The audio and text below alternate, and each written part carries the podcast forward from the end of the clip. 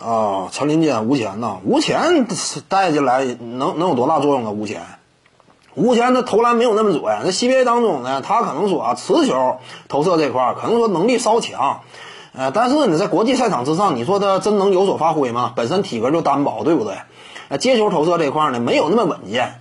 那至于说这个陈林坚呢，接球投射非常稳健。那 CBA 当中呢，他整体打法这块儿给人的感觉呢，那就是一个非常顶尖的射手。但是呢，这个陈林坚呢，还是那句话，呃，能力呢相对单一。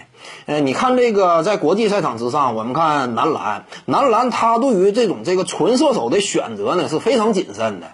呃，因为国际赛场之上，我们但凡打真正的世界大赛，那往往呢出现的情况就是对方整体的竞技实力啊，或者比我们强，或者跟我们稍微班对班点儿。你要说真彻底比我们差，这种情况少。对方都比我们强，尤其呢，面对一些欧美球队，他们身体力量、爆发力各方面，面对我们有优势，有优势呢，他们可能说防守，呃，整体这样一种这个布置和打法呢，就相对激进，呃，相对活跃。那一上防守强度，你这块第一持球点，一旦说死球了，你传导出去，几次传导之后，如果说你的持球点不够，上一些纯射手。这会儿恐怕呢就要丢，一旦呢叫人家打起来快攻反击了，那你这块就要完。因为我们清楚啊，其其实通过这届世界大赛也能够看到，呃，欧美球队嗯爆发力强的，你真给人家快攻反击机会，那你就彻底玩不转了。尤其对于中国队来讲更是如此嘛。他可能说为了避免这一点，你就一般般的这种这个锋线的，呃，本身身材相对高大的，你比如说像可兰白克呀，呃，以及阿卜杜啊，身高在两米以上的。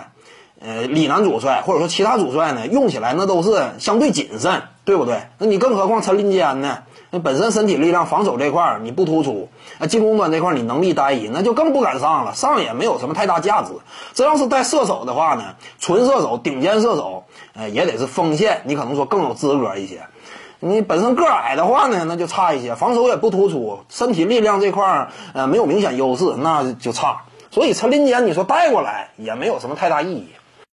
各位观众要是有兴趣呢，可以搜索徐静宇微信公众号，咱们一块儿聊体育。